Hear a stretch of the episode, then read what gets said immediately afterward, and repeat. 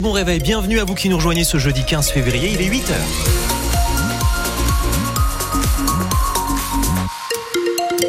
Allez, c'est parti pour vous informer avec le retour de Pascal Gauthier et la météo. Nuageuse aujourd'hui, certes, mais des températures très correctes. Ce matin, de 4 à 13 degrés de moyenne. Cet après-midi, de 12 à 21 degrés en région, 21 notamment dans le secteur de Montluçon. Bulletin complet en fin de journal, Pascal. Il y a comme une baisse de tension aujourd'hui dans le Puy-de-Dôme. La puissance électrique est réduite pour 120 000 abonnés volontaires. C'est sur l'un des trois créneaux horaires où l'on consomme le plus, 7, 9h, 9h, 11h. Et le soir entre 18 et 19h, c'est justement pour voir comment on peut économiser du courant en cas de production électrique insuffisante. L'expérience puy-daumoise doit donc montrer ce qu'il est possible de faire au niveau national, Emmanuel Moreau. Oui, parce que l'hiver dernier, on n'est pas passé loin d'un manque d'électricité au plus fort de la consommation hivernale. Et dans ce cas, la seule solution qui existe jusqu'à présent, c'est le délestage, c'est-à-dire couper totalement le courant pendant plusieurs heures dans un quartier, voire dans une ville. Cette expérience doit donc permettre de savoir s'il est possible de faire autrement d'alimenter toujours tous les abonnés, mais en réduisant la puissance disponible pour faire tourner un minimum d'appareils électriques. Alors l'idéal c'était de faire cette expérience un jour de grand froid lorsque la consommation est au plus fort. La météo n'est pas de la partie, mais le test doit tout de même permettre d'apprendre plein de choses, selon Cyril Moreau, le directeur régional d'Enedis en Auvergne. On sait que quoi qu'il arrive, on, va voir des choses très intéressantes. On va déjà voir une baisse de consommation, quoi qu'il arrive, hein, parce que là, on voit bien qu'il y a des appareils qu'on va couper. On va voir aussi le comportement des clients. Combien sont ceux qui vont euh, avoir leur installation qui va disjoncter euh, Est-ce qu'ils vont nous appeler pour demander comme de, l'aide euh, Et puis après, on va voir notre organisation comment elle se comporte face à ça. On a mobilisé beaucoup de monde au téléphone pour être prêt à répondre aux questions de nos clients.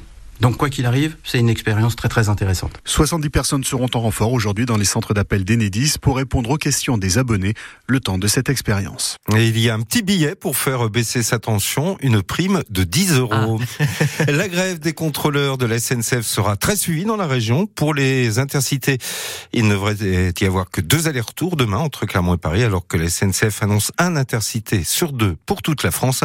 On n'a pas encore les prévisions pour les TER. Un rassemblement à 10h ce matin devant le conseil départemental du Puy-de-Dôme pour dénoncer le manque de moyens attribués à l'aide sociale à l'enfance. C'est après la mort de Lily, cette jeune fille de 15 ans qui s'est suicidée le 25 janvier dernier dans un hôtel d'Aubière où elle était placée. France Bleu Pays d'Auvergne, 8h03, une commerçante de Moulins avait publié l'an dernier sur les réseaux sociaux les photos de voleuses présumées, une pratique qui pourrait être légalisée. Car la commerçante qui possède une parfumerie avait été menacée de plainte si les images n'étaient pas retirées. Cette pratique peut en effet être punie d'un an de prison et de 45 000 euros d'amende. Mais une proposition de loi pourrait autoriser les commerçants à afficher publiquement les visages de leurs voleurs, Laurent Kramer.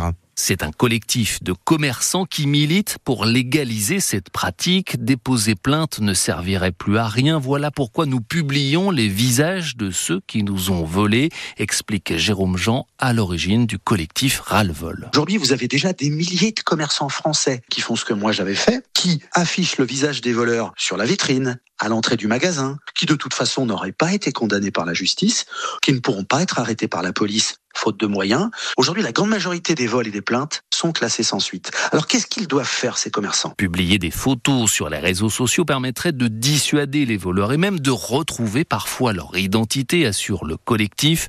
Le député de l'Ain d'hiver droite, Romain Daubier, souhaite donc changer la loi et rendre légales ces publications. Il ne s'agit pas de mettre en place une justice privée, il ne s'agit pas de substituer les réseaux sociaux aux tribunaux ou aux forces de l'ordre. Ma proposition de loi est mesurée, modérée je ne reviens pas sur les grands principes de droit à l'image. Je fais une correction très particulière et qui peut permettre de mieux identifier les voleurs et d'aider les forces de l'ordre dans l'enquête. La présomption d'innocence ne serait en aucun cas piétinée par cette proposition de loi, assure le député d'hiver droite. Un client de la FNAC prit la main dans le sac. Les vigiles du magasin clermontois du centre Jaude ont intercepté un homme de 40 ans, qui quittait les lieux avec 1600 euros de matériel volé. Ensuite, direction le commissariat. L'équipe de Mulhouse sera le prochain adversaire des volleyeuses de Chamalières en Coupe de France. Les Panthères accueilleront les Alsaciennes le 5 mars en demi-finale. Les Chamaliéroises qui accèdent pour la première fois à ce niveau de la compétition devront se méfier de Mulhousiennes qui les ont battues en championnat en décembre dernier. Le PSG s'est imposé 2 à 0 hier soir au Parc des Princes face aux Espagnols de la Real Sociedad en de finale allée de la Ligue des Champions. Rendez-vous le 5 mars au Pays Basque pour le match retour.